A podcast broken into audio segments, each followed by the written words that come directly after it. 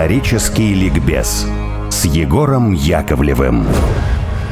Продолжается наш эфир на радио «Спутник». В эфире программа «Исторический ликбез» с Егором Яковлевым. Егор у нас в гостях. Здравствуйте. Историк, известный, популярный российский. Добрый день, добрый день. Спасибо большое, друзья. Да, «Исторический ликбез» с Егором Яковлевым, где сегодня в роли спикера вновь буду я. Давайте же скорее поговорим на тему, которая действительно важна, и она отзывается, несмотря на прошедшее время, в сердцах каждого человека, кто хоть немного, но знаком с историей. Это память жертв нацистов, это, собственно говоря, то, что касается, в общем-то, каждого из нас. Это 27 января, помимо того, что это день полного освобождения Ленинграда от фашистской блокады, безусловно, это э, день, э, когда был освобожден нацистский концентрационный лагерь Освенцим. И вот э, в ключе жертв Холокоста и вот того, что угу. касается этой темы, мы поговорим в ближайшее время. Егор, да, дорогие друзья, добрый день. Дело в том, что и освобождение Аушвица, и блокада Ленинграда – это такие темы, которые нельзя давать смазанно, поэтому мы решили 27 числа одну программу полностью посвятить блокаде Ленинграда, поскольку в этом году 80-летие, да, круглая дата – но невозможно, так сказать, и не упомянуть об освобождении Аушвица и шире о э, чудовищном геноциде, который осуществлялся в том числе и на оккупированной территории Советского Союза, о Холокосте.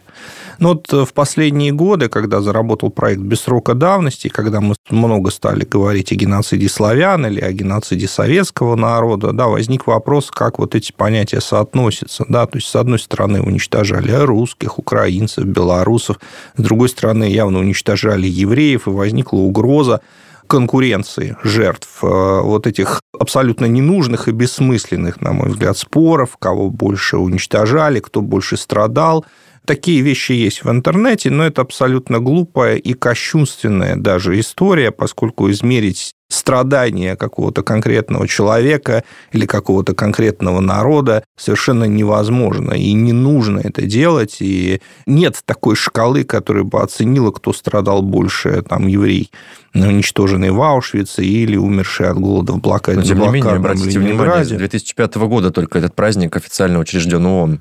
Да, этот праздник учрежден ООН, и я отмечу, что учрежден он именно в день освобождения Аушвица Красной Армии. К сожалению, многие не отдают себе в этом отчета. Ходит по интернету мифу о том, что Аушвиц освободили американцы или там англичане, западные союзники. К сожалению, этот факт малоизвестен. Освободила его именно Красная Армия в Аушвице в это время находились брошенные там уже на последнем издыхании умирающие от голода 7 тысяч примерно человек, среди которых был отец Анны Франк, знаменитый, угу и э, в будущем выдающийся итальянский писатель Прима Леви, который оставил об этом прекрасные литературные тексты об этих событиях. И, безусловно, эти вещи должны быть частью нашей национальной памяти, потому что, ну, во-первых, это просто сам по себе предмет гордости. Во-вторых, я отмечу, что вот это совпадение с датой освобождения блокады Ленинграда от блокады, она как-то так, э, сказать, не, не то чтобы не случайно, но очень символичная. Символично, символично потому что узников Аушвица, спасенных Красной Армией, спасали врачи, имевшие опыт лечения дистрофии эвакуированных из блокадного mm-hmm. Ленинграда. Да, это был уникальный медицинский опыт, поскольку этими проблемами алиментарной дистрофии медицина до вот этого чудовищного, страшнейшего опыта блокады не занималась. А к 1945 году какой-то опыт накоплен уже был, и это позволило спасти подавляющее большинство из тех, кого освободили 27 января 1945 года. Но здесь я хотел бы бы перекинуть мостик вообще к обсуждению вот трагедии Холокоста в контексте всей войны на уничтожение против Советского Союза и исторической памяти о нем. Я вот уже сказал, что я категорический противник этой конкуренции геноцидов. Угу, угу. И... Право на монополизацию страдания. Так что да всего, понимаете, всего со всех сторон, потому что это абсолютно нелепо, как я уже сказал, говорить о том, кто страдал больше. Это кощунственный подход. Надо правильно, на мой взгляд, описывать историческую реальность и пояснять, в чем была разница отношения нацистов к разным категориям жертв. То есть, на мой взгляд, на оккупированной территории Советского Союза происходило несколько геноцидов, да, и немножко разные геноцидные процессы, которые обуславливались разными предпосылками. А, безусловно, нацисты шли на восток за жизненным пространством, которую хотели завоевать немецким мечом для немецкого плуга, как писал сам Гитлер.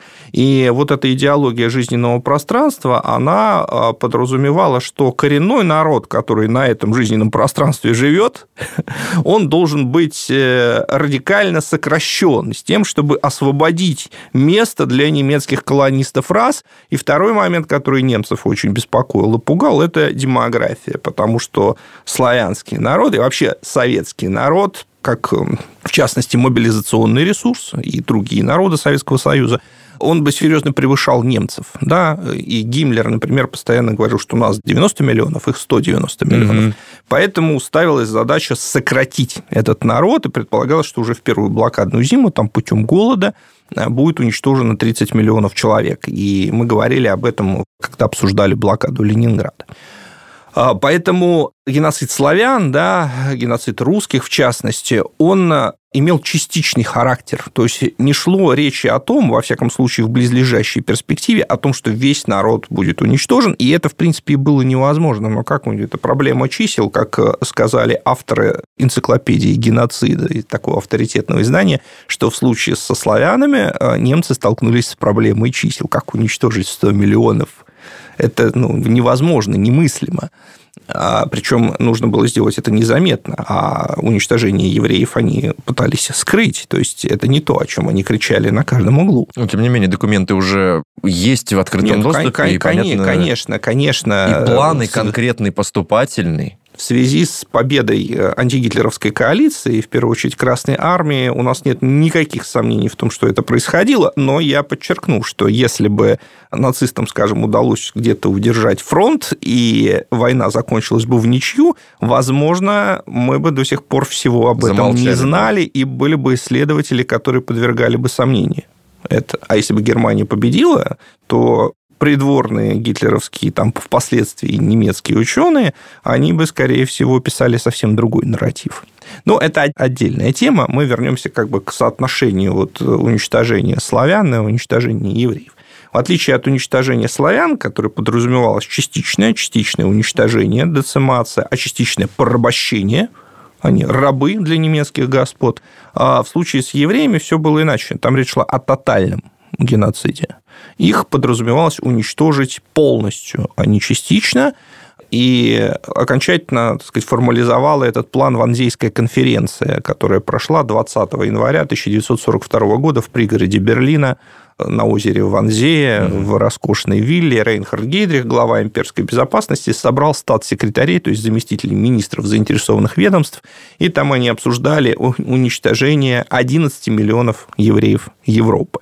Но, опять же, вот должен вам заметить, что вот это уже начало 1942 года, а на оккупированных территориях Советского Союза уничтожение евреев уже идет полным ходом. Бабий Яр он уже произошел. Угу. Значит, почему так? Потому что все-таки на территории Советского Союза это уничтожение имело свои специфические черты.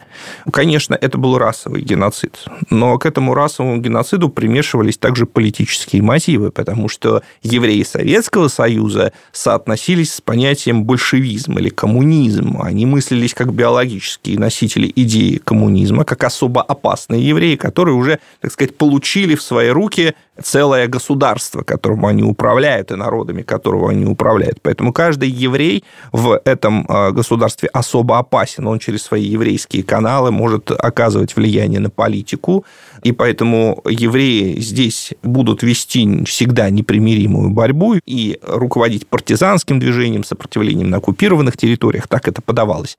И поэтому их нужно уничтожать всех от мала до велика, потому что если их не уничтожить, то опасность не исчезнет от этих вот врагов. То есть здесь был серьезный политический момент, связанный с коммунизмом и большевизмом.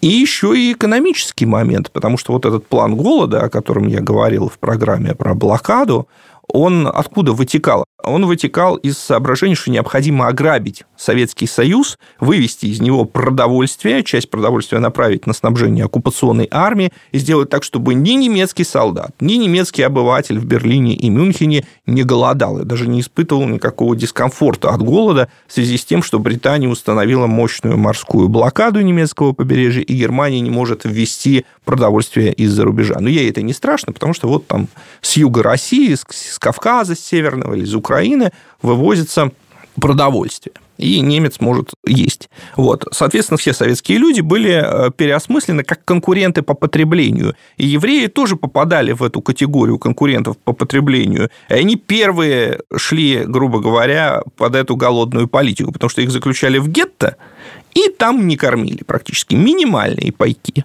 Вот. Поэтому их это тоже все касалось. То есть вот э, уничтожение евреев на Востоке, во всяком случае на первом этапе до появления лагерей смерти, это совокупность нескольких факторов. Расовый главный, безусловно, но имелись и политические мотивации, и экономические мотивации. Но говоря о евреях, можно еще сказать и про вторую расу, которая подверглась такому этническому... Обязательно, это... да, цыгане, цыгане конечно. конечно. Не, не, не только можно, но и нужно, безусловно, потому что и цыгане тоже да, подлежали тотальному уничтожению. А с ними-то что? Вот, это, вот, это было одновременно и расовое уничтожение, и одновременно социальное, потому что цыгане мыслились как совершенно асоциальные элементы, которые не могут приспособиться к нормальному государственному порядку, и поэтому их никак нельзя использовать в работе, они не приспособлены к работе, они не могут создать никакого полезного продукта, но они могут мешать. Во-первых, они потребляют ресурсы, во-вторых, они не подчиняются законам, ну, это стереотип, потому что помимо кочевых цыган были уже и оседлые цыгане, их было достаточно много, советские люди. Образ одного такого цыгана mm-hmm. запечатлел знаменитый советский роман. Сначала Кали, роман Калинина «Цыгана», потом и художественный фильм про Будулая, культовый советский фильм. Но немцы мыслили, нацисты, точнее, мыслили совершенно иначе, и поэтому вот от цыган они тоже стремились избавиться. Это тоже была экстерриториальная политика не только на оккупированной территории Советского Союза. Хотя, безусловно, про цыган забывать не нельзя. Да, это был вот третий геноцид, который осуществлялся на оккупированной территории СССР. Но это взгляды нацистов и политика нацистов. А теперь давайте перейдем к э, вопросу о том, а как советское общество смотрело на евреев. А очень много у нас говорят о коллаборационистах. Безусловно, были коллаборационисты, которые участвовали в Холокосте, э, расстреливали евреев, загоняли их в места уничтожения, охраняли концентрационные лагеря и так далее. Все Но ну, в это, процентном соотношении все, все это было. Ну, процентное соотношение, оно может быть очень разным, то есть угу. сложно сказать. Нацисты активно использовали коллаборационистов для этой черной работы. Я читал, например, поразившие меня материалы Харьковского процесса, помимо трех, э, собственно, нацистов, там судили одного бывшего советского человека, русского по национальности, Михаила Буланова. И вот этот Михаил Буланов, он был шофером душегубки, в которую уничтожали не только евреев, но в том числе и евреев. Какова судьба Буланова? Это довольно любопытно. Он был красноармейцем, попал в плен, и в начале, ну, в 1941 году, да, в начале оккупации, у немцев была такая политика, что они из плена освобождали по этническому принципу фольксдойчей, прибалтов, но основной контингент, который был освобожден, это были украинцы, потому что к украинцам первоначально было такое отношение, что это вот будут невольные работники, работники такой покорный, э, малооплачиваемый труд – на черноземных полях Украины ради немецкого господина. Вот. Их освобождали как вот эту такую бесплатную или малооплачиваемую рабочую покорную силу. И вот Михаил Буланов, который знал хорошо украинский язык, он освободился, что-то там по-украински сказал, представился украинцем, его освободили. И вот дальше он приехал в Харьков, устроился там на работу в гестапо шофером, поселился в какой-то местной семье, и то ли в конце 41-го, то ли в начале 42-го года он женился на девушке, которая в этой семье жила. И он рассказывает, его допрашивают, он рассказывает, что когда началось уничтожение евреев, моя теща стала мне пенять, что вот другие приносят домой еврейские вещи, а ты, значит, тут в семью ничего не приносишь. Вот ты такой негодяй, вот э, что же ты так о нас не заботишься и так далее. То есть пошло приспособление к вот этой чудовищной ситуации, пошло подчинение вот этой нацистской пропаганде, и для вот людей вроде Буланова участие в этом уничтожении, оно стало нормой. Нормой. Это не осуждалось, наоборот, поощрялось и могло привести к определенным выгодам. То есть сознательно человек шел на это, и да, дети, взрослые. То есть насколько очерствела душа или что это вообще? Или приспособление, как вы говорите. Ну вот э, тоже хороший такой яркий пример, который я могу вспомнить, когда городок неподалеку от вот такого концентрационного лагеря, и люди просто не смотрели в сторону труп и отворачивались, и закрывали лицо платками, чтобы, не дай бог, не Но прикоснуться к этому. в случае с Булановым он не только не отворачивался, он начал активно в этом участвовать, он приспособился, он, так сказать, при принял эти постулаты нацистской пропаганды. И почему? Потому что они сулили ему не только, так сказать, выживание, а они сулили ему некоторые выгоды. Бонусы. Он и паек повышенный получал, и подворовать мог, забрать вещи этих убитых евреев себе мог. Все это было и э, скрывать это э, не имеет никакого смысла. Но необходимо рассказать также и о том, что наряду вот с этими Булановыми, да, с маленькой буквы, было огромное количество людей, которые не поддались этому нацистскому соблазну, этому мороку, и которые бросили ему вызов с риском для собственной жизни. Это были настоящие советские люди, которые были воспитаны в духе интернационализма, и которые, в отличие от нацистов, никакой разницы между собой и там, евреями или другими советскими людьми не проводили, и для которых то, что происходило, это было дико и невозможно, и они не собирались с этим мириться, даже несмотря на оккупационный режим. И вот то, что меня очень сильно беспокоит, что вот этот сюжет, он за последние 30 лет, как минимум, он никогда не поднимался. Да? То есть история Януша Корчика уже не популярна? Нет, история Януша Корчика, она... Э, ну да, я бы не сказал, что Януш Корчик – это очень известная в современной России фигура, но Януш Корчик все-таки не был нашим соотечественником, при всем огромном к нему уважении, а были наши соотечественники, которые, так сказать, с риском для собственной жизни евреев спасали. Ну, часть из них были признаны в Израиле праведниками народов мира. Это э, звания, которые даются людей, которые бескорыстно спасали, выручали евреев во время Холокоста. Но это достаточно сложная процедура, которые не все могут пройти. Вот, и мы понимаем, что те люди, которые официально получили это звание праведник народа мира, ими не ограничивается число людей, спасавших евреев. Я не думаю, что много людей готовы были рассказывать об этом. Ведь это какой действительно о таких вещах многие до сих пор хранят только в семейных архивах. Ну, в советское, истории. там это отдельный вопрос. В советское время там была достаточно извилистская политика mm-hmm. по отношению к еврейскому вопросу. Но, кстати, в литературе и в кинематографе это было. Вот самое первое первая повесть, наверное, которая сказала о Холокосте, это повесть лауреата Сталинской премии Бориса Горбатова, она называется «Непокоренный». Это потрясающий там есть эпизод, там главный герой Тарас, э, житель Украины, который, вот в том числе он наблюдает за этой жутчайшей антиеврейской политикой, и там есть старый доктор еврей, над которым все он с желтой звездой ходит, и над ним все, во-первых, издеваются, а во-вторых, даже те, кто не хочет над ним издеваются, они от него шарахаются. Просто как от чумного. Хотя этот доктор там много лет всех лечил. И вот Тарас встречает этого доктора на улице и кланяется ему. Это такая, ну, не кульминационная, но очень важная, очень такая проникновенная, сильная сцена. Он ему кланяется, и это вызывает шок у всех, и в том числе у самого еврейского доктора – и доктор спрашивает, за что? А Тарас ему отвечает, за муки. Вот, вот это очень сильная сцена. И, э, кстати, эта повесть была экранизирована, если мне не изменяет память, в 1945 году. И это первый фильм в мировом кинематографе, в котором показан Холокост, и первый фильм, в котором показан расстрел в Бабьем Яру. Кстати, очень эффектно. То есть, несмотря на то, что это 45-й год, ну, да, понятно, память, что возможности, ну, я имею в виду, что возможности кинематографа, mm. ну, скажем, не такие, как сейчас, да, но, тем не менее, это сделано очень эффектно, и на это страшно смотреть. Потом, по политическим причинам, мы знаем, что э, Холокост, э, так сказать, был отведен на второй план. Была политика ну, я бы не стал называть его политикой замалчивания, политикой неафиширования. То есть э, я вот смотрю, например, литературу по геноцидоведению, специфическая научная советская литература по геноцидоведению, там упоминается про уничтожение евреев. В литературе упоминается про уничтожение, в художественной, про уничтожение евреев. А в кино это ну, иногда, иногда звучит, но, может быть, не всегда явно. Ну, например, фильм «А зори здесь тихие», там есть одна героиня, еврейка, это Соня Гурович. Соня Гурович. И понятно, что она еврейка, потому что об этом прямо говорит там Федот Восков, у нее спрашивают, а она переживает, что стало с ее родителями, которые остались под оккупацией в Минске. Mm-hmm. И он у нее спрашивает, родители еврейской национальности? И она говорит, да. И больше никто ничего не говорит.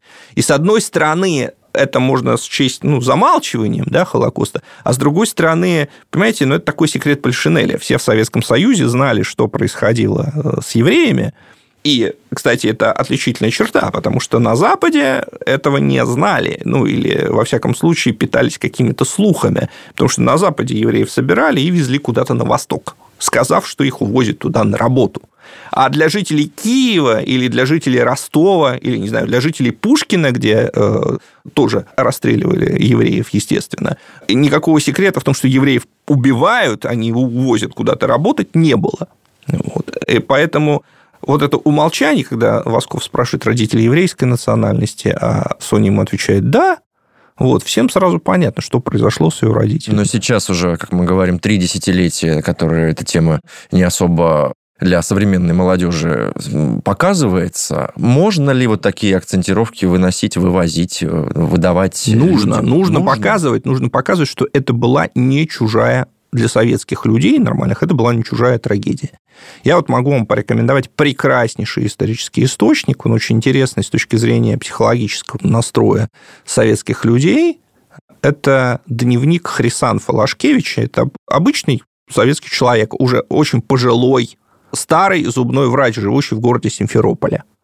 Прекрасный источник по оккупации Крыма. Вот какова его история. Он дружит с еврейской, он одинокий, дружит с еврейской семьей. Муж и жена. Он ходит с мужем играть в шахматы. Ему нравится. Хорошие люди. И вот пришли немцы, и они начинают издеваться над евреями. Сначала вот эти желтые звезды, mm-hmm. Всяческие измывательства, дурные слова. И вот э, как-то немцы приходят к этим евреям там в очередной раз поиздеваться, а он у них дома играет в шахматы. И они ему говорят, а он человек старой закалки, еще, так сказать, учился в дореволюционной России, неплохо знает немецкий язык, они ему говорят, как ты можешь с евреями сидеть в шахматы, играть? Вот. А он им отвечает, а что такого? Типа, это мои друзья, они очень интеллигентные люди, и мне с ними нравится. Вот. А потом приходят приказ, значит, евреев всех собирают, а, ну, отделяют и куда-то будут увозить. Якобы, значит, их собирают, ну, как это делалось обычно, якобы их собирают э, вывозить на какие-то работы. И, конечно, начинаются слухи о том, что э, их убьют. И вот Хрисан Флашкевич, он очень убедительно описывает, он сам он не верит в это, он подбирает аргументы, и аргумент у него такой, что ну, немцы же не идиоты, они же понимают, что они весь остальной мир, если они начнут уничтожать евреев, они весь остальной мир восстановят против себя таким бесчеловечным преступлением. Наверное, они этого не сделают. И он этих евреев убеждает, что нет, нет, нет, ну, они же не совсем с ума сошли, эти немцы. А потом он узнает, что их убили, и у него весь мир обрушился. Мы продолжим, прервемся на небольшую паузу, потом продолжим. У нас э, диалог с Егором Яковлевым, историком российским.